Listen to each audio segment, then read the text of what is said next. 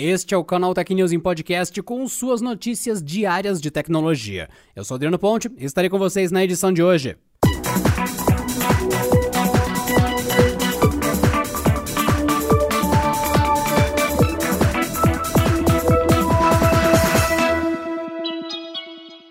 A notícia que todos estavam esperando finalmente foi divulgada. Os Xbox Series X e S chegam ao Brasil no dia 10 de novembro. O anúncio foi feito pela Microsoft nesta sexta-feira e traz os videogames para cá na mesma data do resto do mundo, colocando nosso país em uma rara posição de lançamento sincronizado. A data vale tanto para o Xbox Series X, que chega ao Brasil custando R$ 4.999, e vale também para a versão S que sairá por R$ 2.999. Os aparelhos estão em pré-venda desde 29 de setembro e a expectativa é de que com o anúncio do lançamento global os consoles estejam nas mãos dos compradores poucos dias depois, o que soa como uma ótima notícia para os fãs. Por outro lado, a Microsoft não confirmou se a data de lançamento também abrange acessórios, como o cartucho de expansão de memória que adiciona 1 TB ao sistema, ou o Charge and Play Kit, a tradicional bateria recarregável para o joystick que ainda não teve preço da sua nova versão fixado por aqui. Assim como a data de lançamento, o pacote nacional também traz o mesmo conteúdo das versões internacionais. Além do console na versão escolhida pelo usuário, a caixa traz um joystick e os cabos necessários para a operação, como HDMI e de energia. O videogame não acompanha jogos e ainda não teve títulos com bundles e demais acessórios anunciados. Edward Snowden recebeu autorização de residência permanente na Rússia, onde está asilado desde 2013. Agora ele pode permanecer no país por tempo indeterminado e com todas as autorizações legais para isso. Tudo graças a um processo que lhe foi garantido após mudanças nas leis locais de imigração promulgadas em 2019. Elas facilitaram pedidos desse tipo e também o acolhimento de asilados políticos. A informação foi confirmada pelo advogado do delator, Anatoly Kucherena, na última quinta-feira. De acordo com a defesa de Snowden, ele não pretende entrar com um pedido de cidadania russa. Inclusive, considera retornar ao seu país natal, os Estados Unidos, caso receba a garantia governamental de que será submetido a julgamentos e outros processos legais corretos e justos. Snowden é procurado pelos americanos sob acusação de espionagem após vazar segredos de Estado para a imprensa. Ele foi responsável por detonar um escândalo de vigilância ostensiva praticada pela Agência Nacional de Segurança contra os seus próprios cidadãos. Isso ocorria a partir de informações acessadas durante o período em que trabalhou como um terceirizado para a CIA, o maior órgão de inteligência do governo dos Estados Unidos.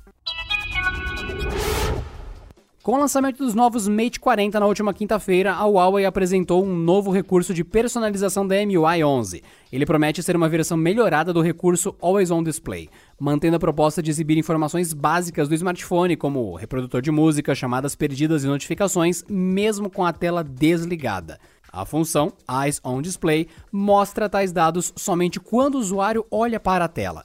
O modo como as informações são exibidas é diferente do Always on Display que exibe notificações de aplicativos geralmente assim que o smartphone é tocado.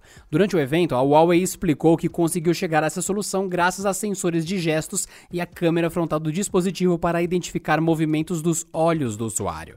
Na prática, ambas as tecnologias prometem diminuir o consumo de energia dos dispositivos, uma vez que os usuários terão as informações mais básicas do celular sem precisar acender toda a tela.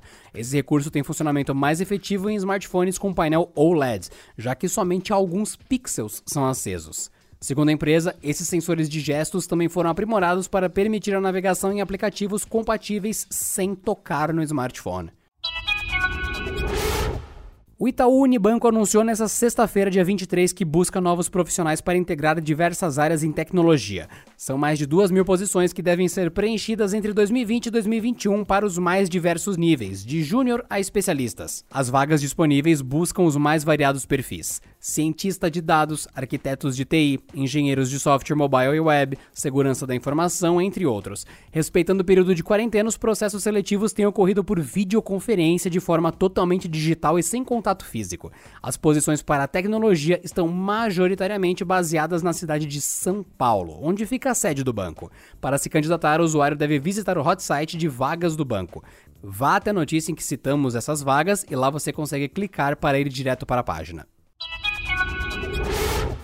Legalmente Loira ganhará mais uma sequência e já sabíamos que o filme chegaria em 2022, novamente estrelado por Reese Witherspoon. Segundo informações da Variety, que trouxe a notícia da data da estreia, o filme chegará nos cinemas em 20 de maio de 2022. Ainda não há confirmação da estreia no Brasil, mas se a estreia for internacional, podemos aguardar a chegada de Legalmente Loira 3 para o dia 19 de maio. Legalmente Loira estreou em 2001 e foi um marco, não só por ser uma comédia icônica e divertida, mas por quebrar uma série de estigmas, sobretudo a ligação entre estereótipos e inteligência. O filme chegou a ganhar uma sequência em 2003 que foi mal recebido pelo público e pela crítica. A franquia teve ainda um spin-off para a TV e um elogiadíssimo musical na Broadway. Witherspoon, já muito confirmada para um retorno como Ellie Woods, também irá produzir o terceiro filme através de sua produtora, a Hello Sunshine. Até o momento, a estreante James Suck está ligada à direção de Legalmente Loira 3, mas nada é mais animador que o grupo de roteiristas escolhidos para a sequência. Dan Goor, de Brooklyn Nine-Nine, Mindy Kaling, de The Office, e a dupla Karen McCullough e Kirsten Smith, de 10 Coisas que Eu Odeio em Você. E por hoje é só, pessoal. Nos vemos na próxima segunda-feira em mais uma edição do canal Tech News Podcast. Bom descanso, ótimo fim de semana e até lá. Este episódio contou com o roteiro de Rui Maciel, edição de Luiz Fernando e editoria-chefe de Camila Rinaldi.